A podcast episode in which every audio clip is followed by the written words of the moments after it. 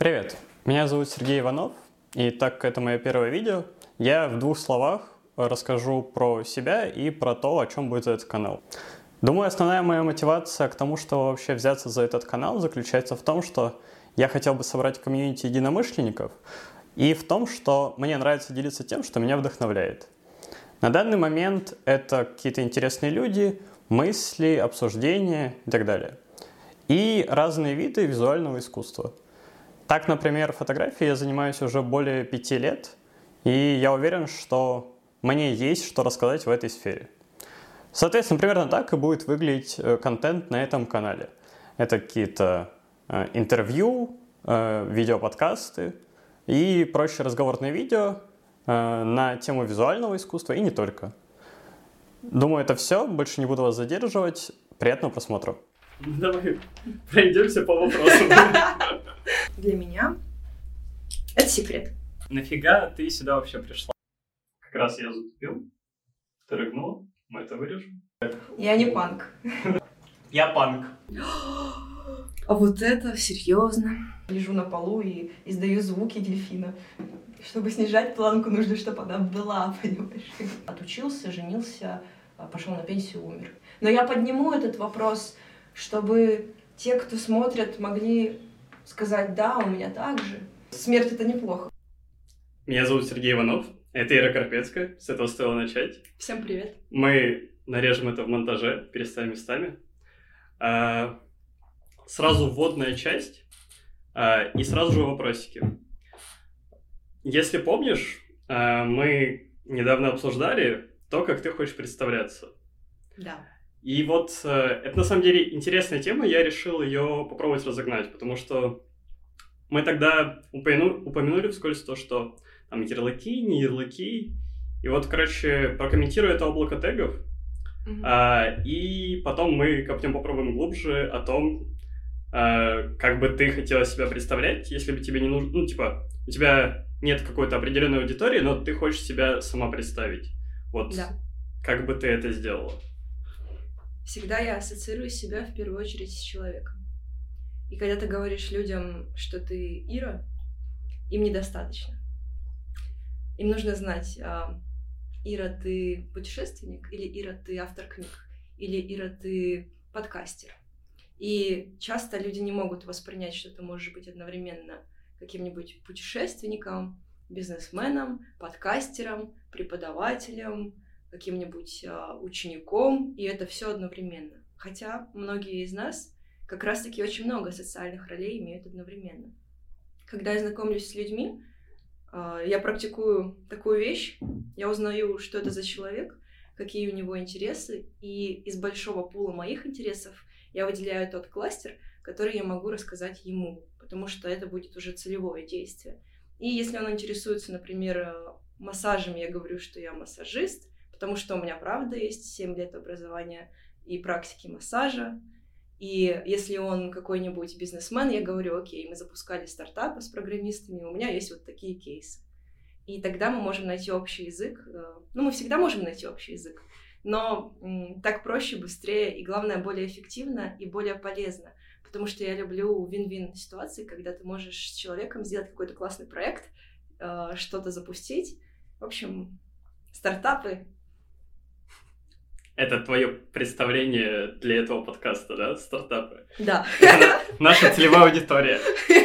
Если вы богатый, если вы шарите в IT и хотите да. запустить стартап, да. вот, она шарит за стартапы. Я не шарю, я, типа, я пытаюсь шарить за видеоподкасты.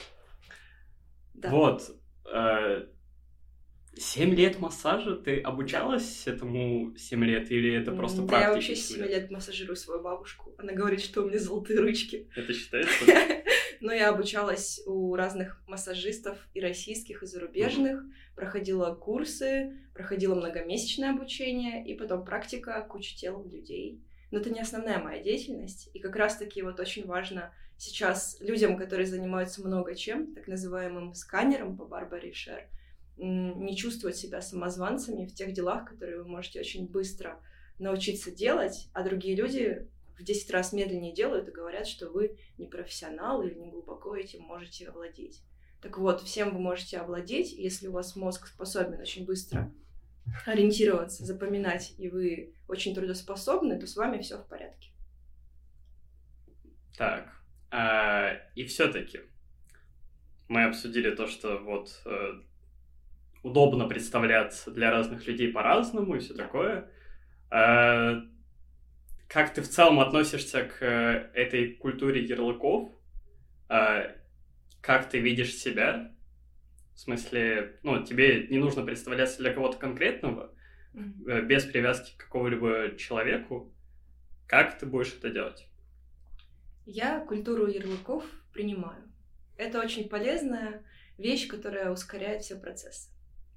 Я культуру ярлыков... Это вырежем. Нет. Ни в коем случае. Ты думаешь, то, что я говорил до этого, мы смонтируем, вырежем? Нет, это Миша падал. Я думала, что ты смонтируешь. А, извините, да. Я же гость.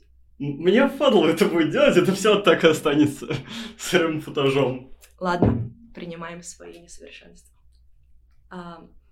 Да, эта культура действительно ускоряет процессы, однако мне интересно, когда я общаюсь с людьми, именно то, какой человек. Его мечты, взгляды, цели, его видение, его чувства.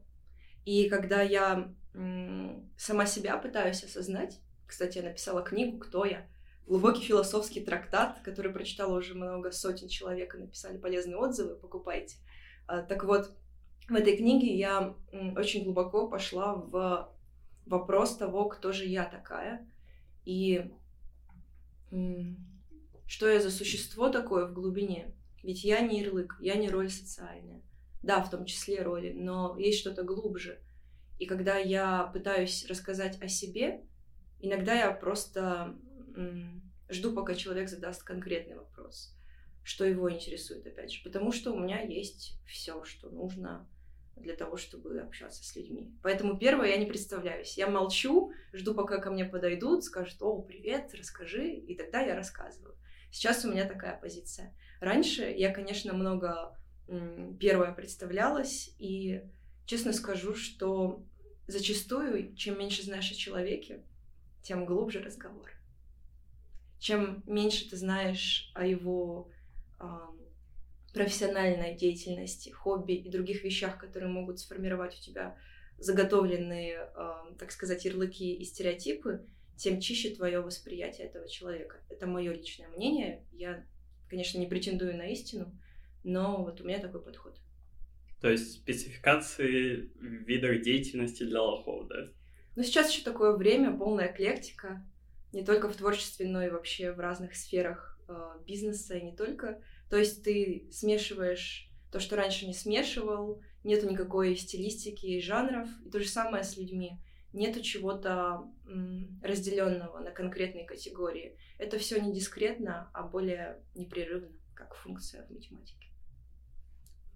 Нас понесло уже. Это все-таки не, не сок, похоже.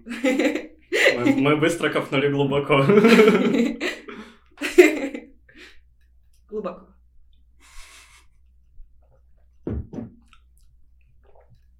Надо Поэтому мне все равно, кто, кто ты. Надо записывать вопросик, потому что я, по ходу дела, забываю.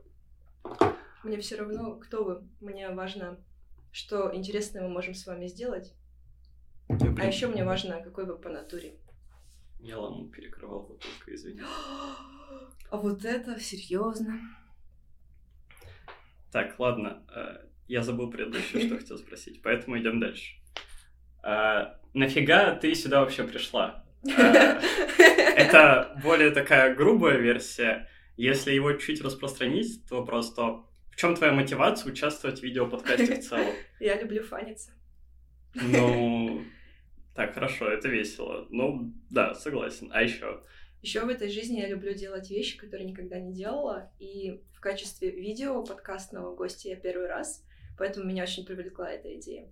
Я уже участвовала в подкасте «Ра радио». Это был аудиоподкаст, где не нужно было следить за тем, а, как ты выглядишь. Ну, впрочем, ничего не меняется.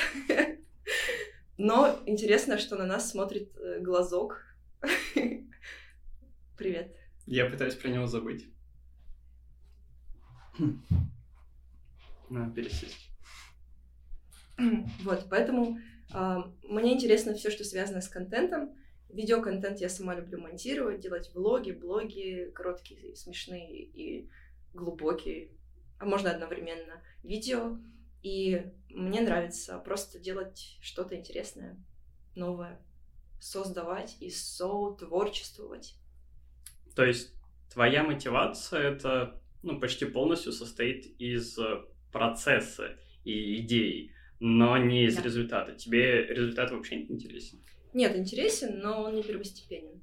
Это я не скажу, что я человек результата, и я, более того, не доделываю большую часть дел, которые начинаю, и чувствую абсолютное отсутствие вины за это. Потому что очень много дел, которые мы начинаем, действительно недоделаны. Если ты вспомнишь все дела, которые ты не доделывал, то ты просто с ума сойдешь. Так вот, я тот человек, который не парится про результат, но иногда, конечно, как и все нормальные люди, я могу э, попариться за результат. Э, но мне важен процесс, потому что какой смысл ты вкладываешь в работу, если ты страдал в процессе этого? Я очень много знаю про страдания. Я училась в высшей школе экономики.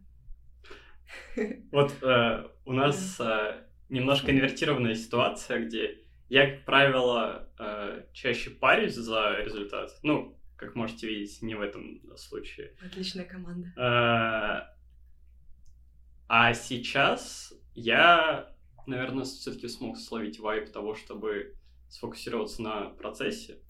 Но при этом я э, не доучился в универе из-за mm. того, что как раз мне было слишком не в кайф, и я совершенно не мог себя заставить это делать.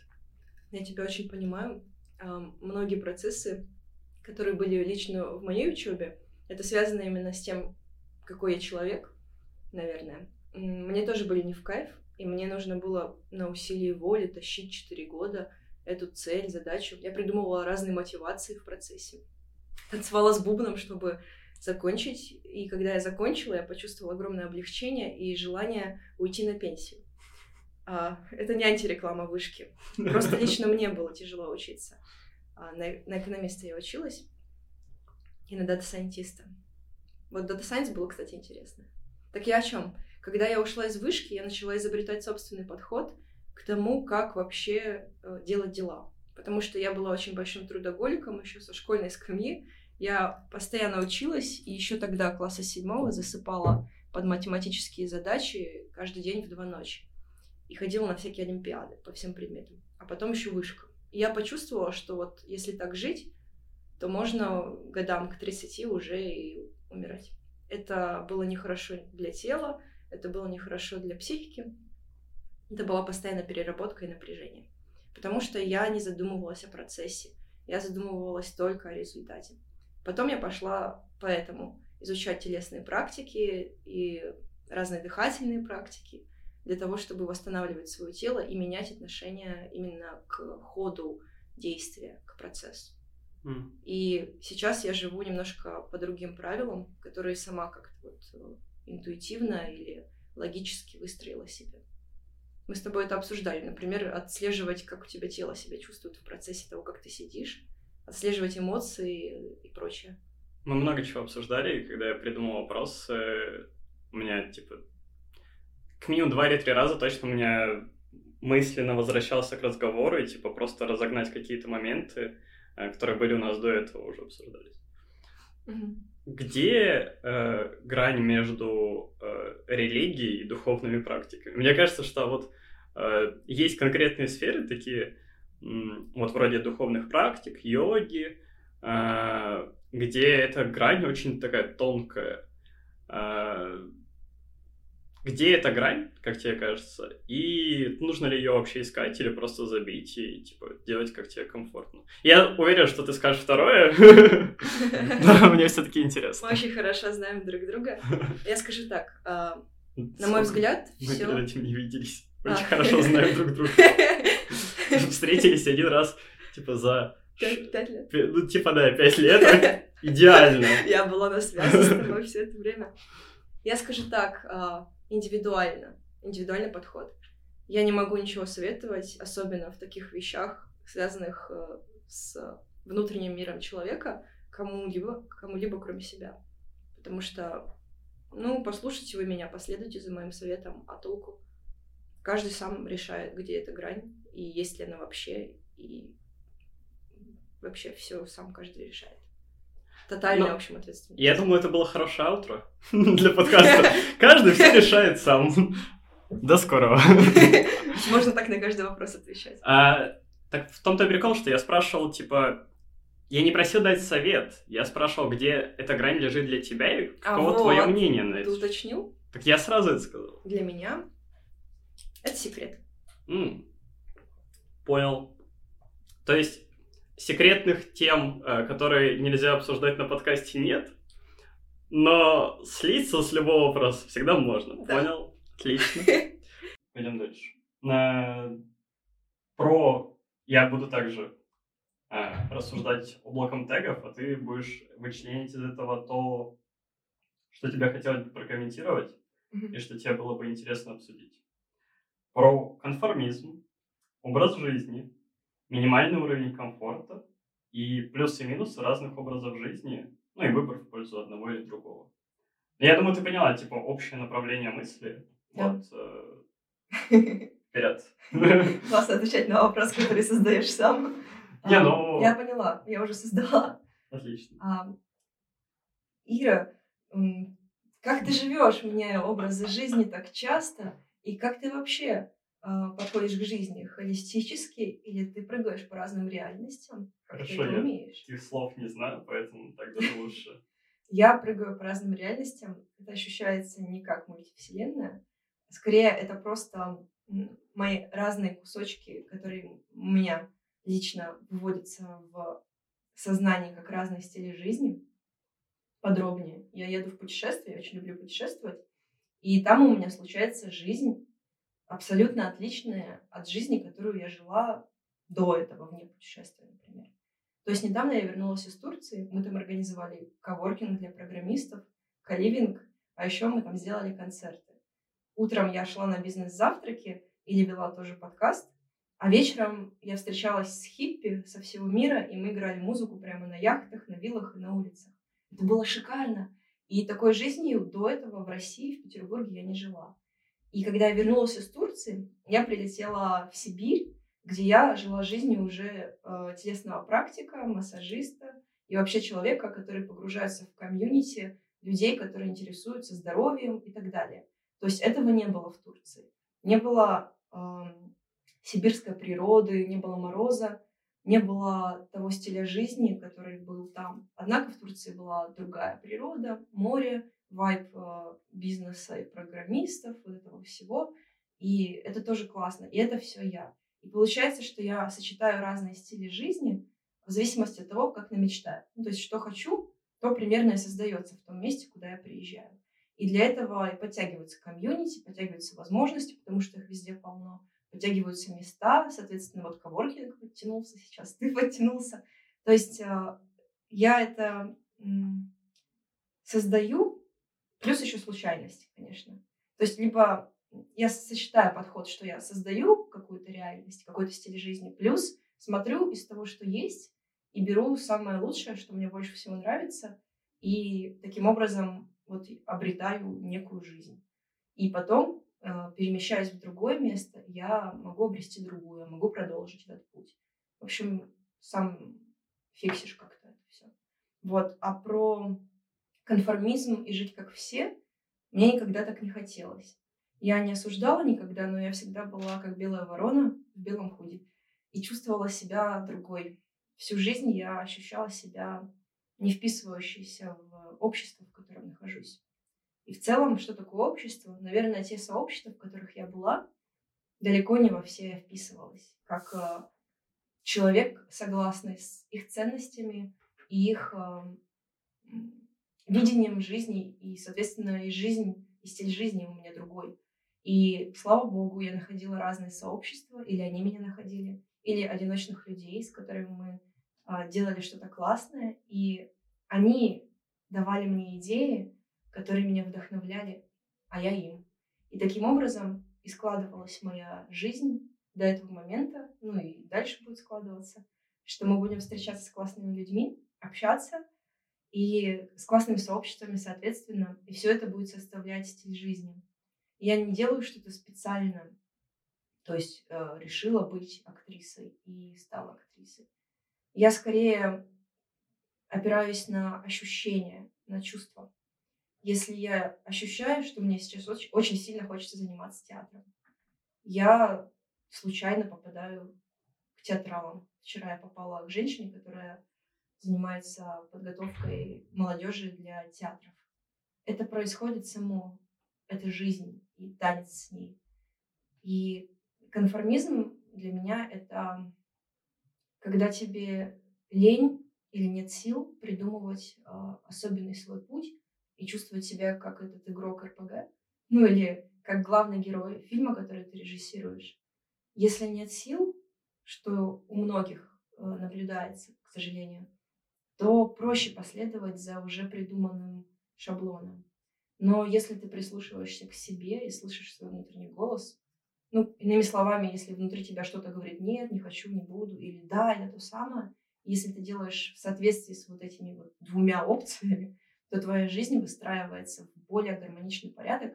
Иными словами, ты больше получаешь удовольствие, твоя жизнь становится более необычной, она приобретает собственный стиль, собственную форму, которая, естественно, отличает тебя от этого общего потока. Отучился, женился, а, пошел на пенсию, умер. В чем беспорядок у людей? Они теряются, теряют ориентиры. Их навигатор ломается, когда они перестают действовать в соответствии со своим внутренним компасом. То есть то, что точно да, не делают, а то, что точно нет, тащат из а, разных там причин типа манипуляций других людей, обязательств, или собственных страхов и так далее. Это все понятно, но если ты это осознанно наблюдаешь и ничего с этим не делаешь, то это твоя ответственность, что, возможно, ничего действительно не изменится в лучшую сторону. Нужно всегда трудиться. Это вечный труд, духовный, можно, так сказать, да, да просто личностный, вечный труд э, делать себе хорошо. Это, я бы сказала, даже взрослая позиция психологии, наверное. Но я не разбираюсь, я не психолог. Ты, кстати, меня спрашивал про книжки. Э, да. Про... Вот ты сейчас почти ключевую мысль, одну из последних, которую я прочитал, вывела, типа, то, что это вечный труд, делать себе хорошо. И там, типа, книга про то, что э, главный герой целенаправленно пытается и прикладывает усилия для того, чтобы, типа, сделать себя счастливым, и вот его цель — умереть счастливым. Mm-hmm. Э, называется «Счастливая смерть». Э, как следует из э, того, о чем я говорю.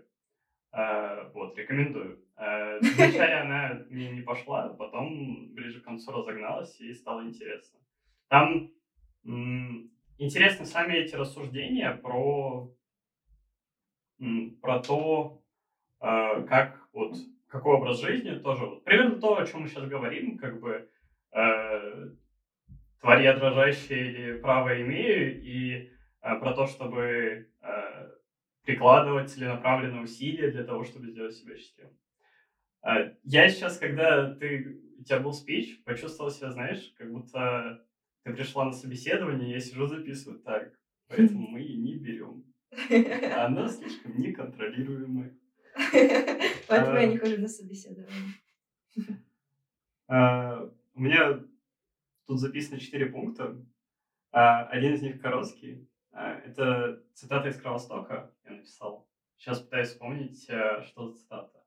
А, э, жизнь — это танец под присмотром мудрого бога, по-моему, что такое.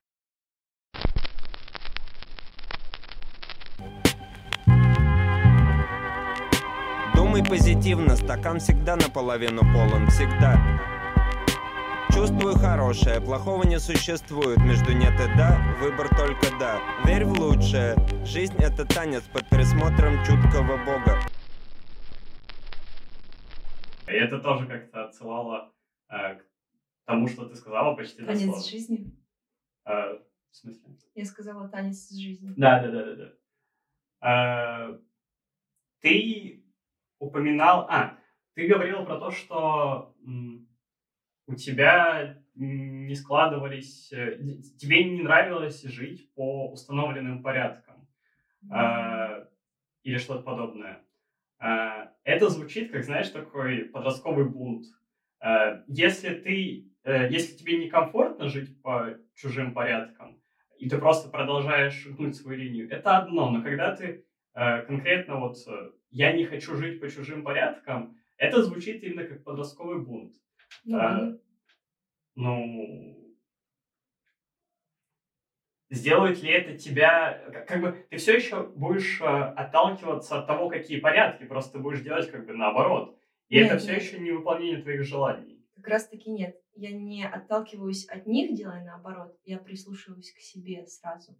И в чем-то я могу совпадать с ними в мелочах или в больших вещах. А может быть, однажды я стану жить полностью по общественному порядку, в смысле по вот этой модели стандартной, если я буду счастлива при этом, если, ну, в соответствии со своими приоритетами я буду здорова, счастлива, свободна и в любви, это мой приоритет, то я с удовольствием последую. Но так как э, я, следуя за собой, заметила, что мои порядки отличаются от общественных. Ну и что такое общественные порядки пресловутые? Особенно сейчас, когда столько разнообразия и вот этот век индивидуальности. Вот это общество, которое в моей голове, в принципе, как некоторая концепция существует, как у каждого существует концепция некого общества, то есть набор опыта, который ты набрал от людей, а, и у каждого, причем это общество может быть разное. Так вот, я говорю, у меня другие порядки. Это некая индивидуализация и фокус на самом себе. Я бы сказала, это некий эгоцентризм здоровый для того, чтобы сохранять а, контакт с собой. А, Среди кучи разных мнений, голосов и прочего ты выбираешь те, которые тебе больше подходят, слушая себя. И я это называю эгоцентризмом, следование за тем, что тебе ближе.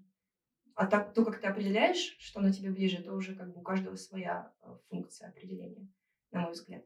Так вот, если ты следуешь за этим, то у тебя вектор внимания направлен сразу на то, что тебе нравится, но не отталкивание от э, других как противоположность. Вот э, я как бы не пытался нит- Хотя можно и так тоже. нитпикингом заниматься и типа, ага, а, это чтобы э, прояснить как раз, вот, разграничить, потому что у тебя были, ну, как мне показалось, двусмысленные формулировки в какой-то момент. Я вот хотел прояснить как раз. Это э, ты не следуешь какому-то порядку, потому что он не сходится с твоим, или потому что вот э, порядок... Я не панк.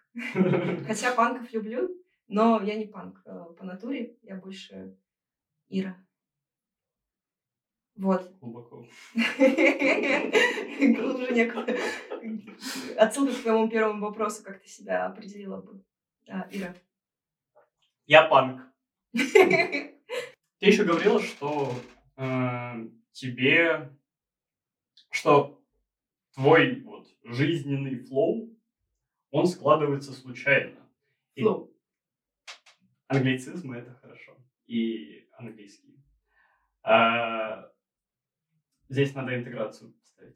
Приходите к Ире Карпецкой на занятия английским языком. Разговорный английский, углубленный, уровень advanced. Я, кстати, тоже, возможно, буду репетировать. Но У тебя рок-группа? это уровень юмора у нас пойдет. По- Поэтому мой юмор никогда не ценился, но, но мной ценился. А, еще у меня есть юмор про то, как у меня гипотенуза, короче, катета получается через два часа решения задачи по математике. Еще есть юмор, где я могу рассказать начало шутки, потом две-три мысли, которые логически вытекают одна из другой, и конец шутки. В это время ржать. И ты не поймешь сочетание, почему начало мысли и конец мысли такие несочетаемые и не смешные, но мне смешно, потому что я всю цепочку вижу, но пока я смеюсь, я не успеваю рассказать, а, потому что очень смешно, я э, лежу на полу и издаю звуки дельфина. Вот, и поэтому юмор у меня специфический. Я с трудом а, поддерживал вот эту цепочку того, как ты это описывала даже. А, И я сейчас тречу обратно, как мы сюда пришли в голове. Это непросто. Надо деревце рисовать. Мы сюда пришли через Василия Островскую, мы вышли и поехали вот сюда, в этот коворкинг, в этот. Так мы сюда пришли. Ты только что нарисовал еще одну ветку в моем дереве. Я хотел его срубить на корню. Это не экологично.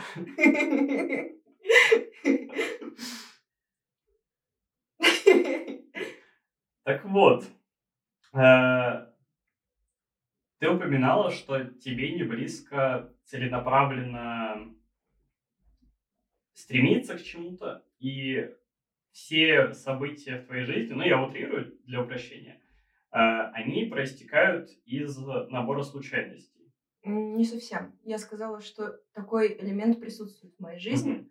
но я не опираюсь только на рандомную функцию, потому что иначе жизнь была бы полна хаоса. Я люблю структурность и порядок. Это есть, было неожиданно. Да, но я не отменяю элемент свободной импровизации, творчества, поэтому я попросила тебя не рассказывать мне вопросы, которые ты будешь задавать, чтобы мне было интересно. Именно поэтому ты дропнула как минимум один из них. Да, ладно. Вот, а по поводу того, как я строю свою жизнь, то есть у меня есть целеполагание, у меня есть цели, есть глубинные ценности даже, к которым я, ну, с которыми я иду по жизни, и они у меня в фокусе. Но есть очень много моментов, которые я отпускаю, а, на волю рандомности. Например, вчера я познакомилась с женщиной на улице, когда спрашивала дорогу из театралки до Владимирской станции метро, где я сейчас живу. Я живу не в станции метро, если что, а в доме Достоевского. Сливаем инфу. А, так вот, я спросила у нее дорогу, потому что у меня сел телефон.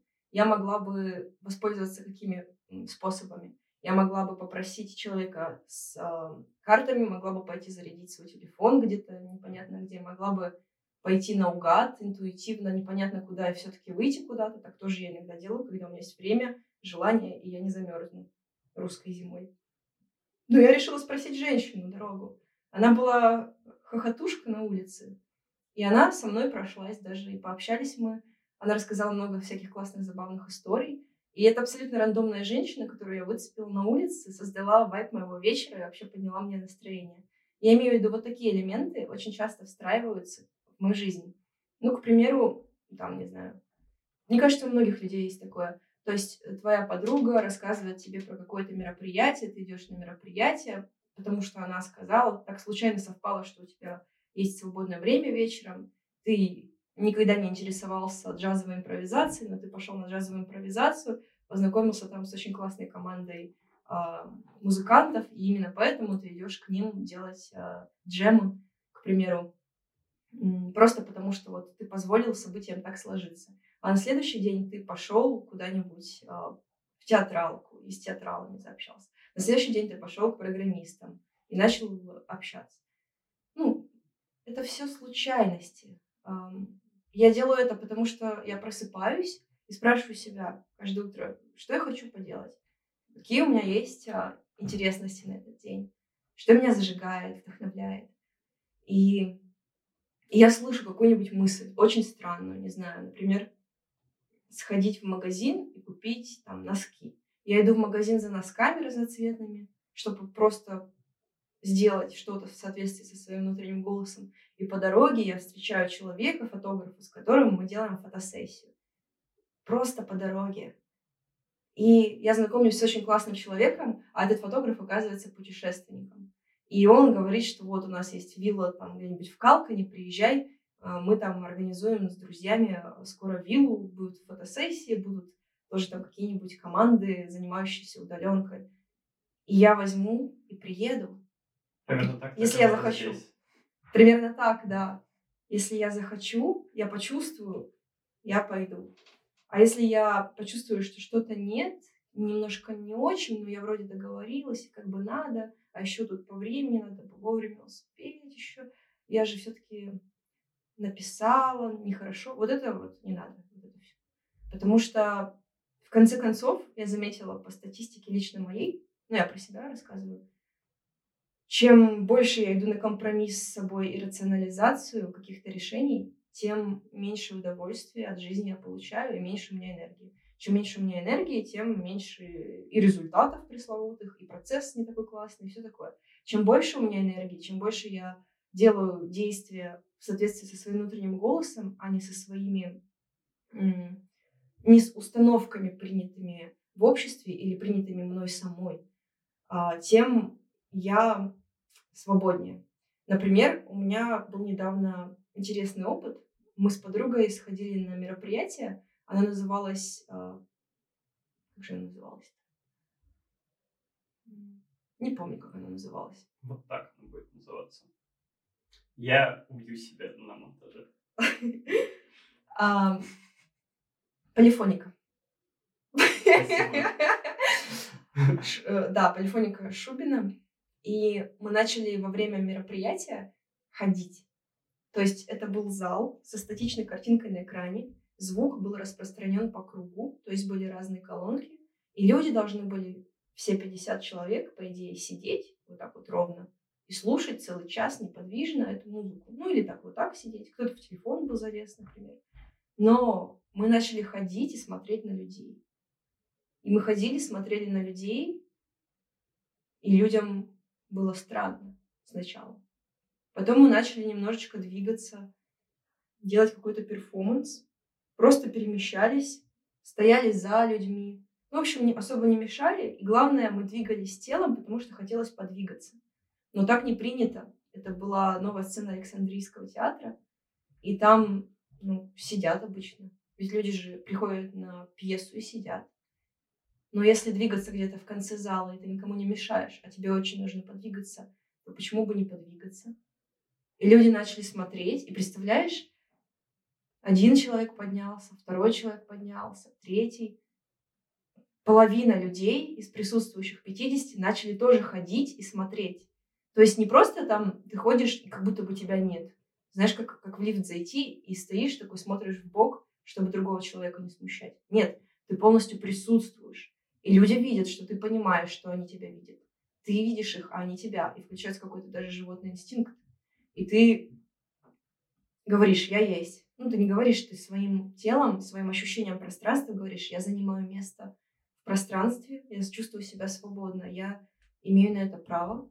У меня есть э, право чувствовать себя комфортно, делая что-то не по сценарию. И вот это, конечно, умопомрачительно. Вот это мне нравится. Я читал про социальный эксперимент, который начинался точно так же.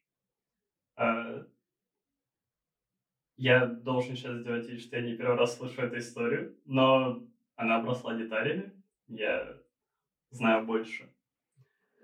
Да, я люблю эту историю. Вот она недавно случилась. Могу еще раз рассказать.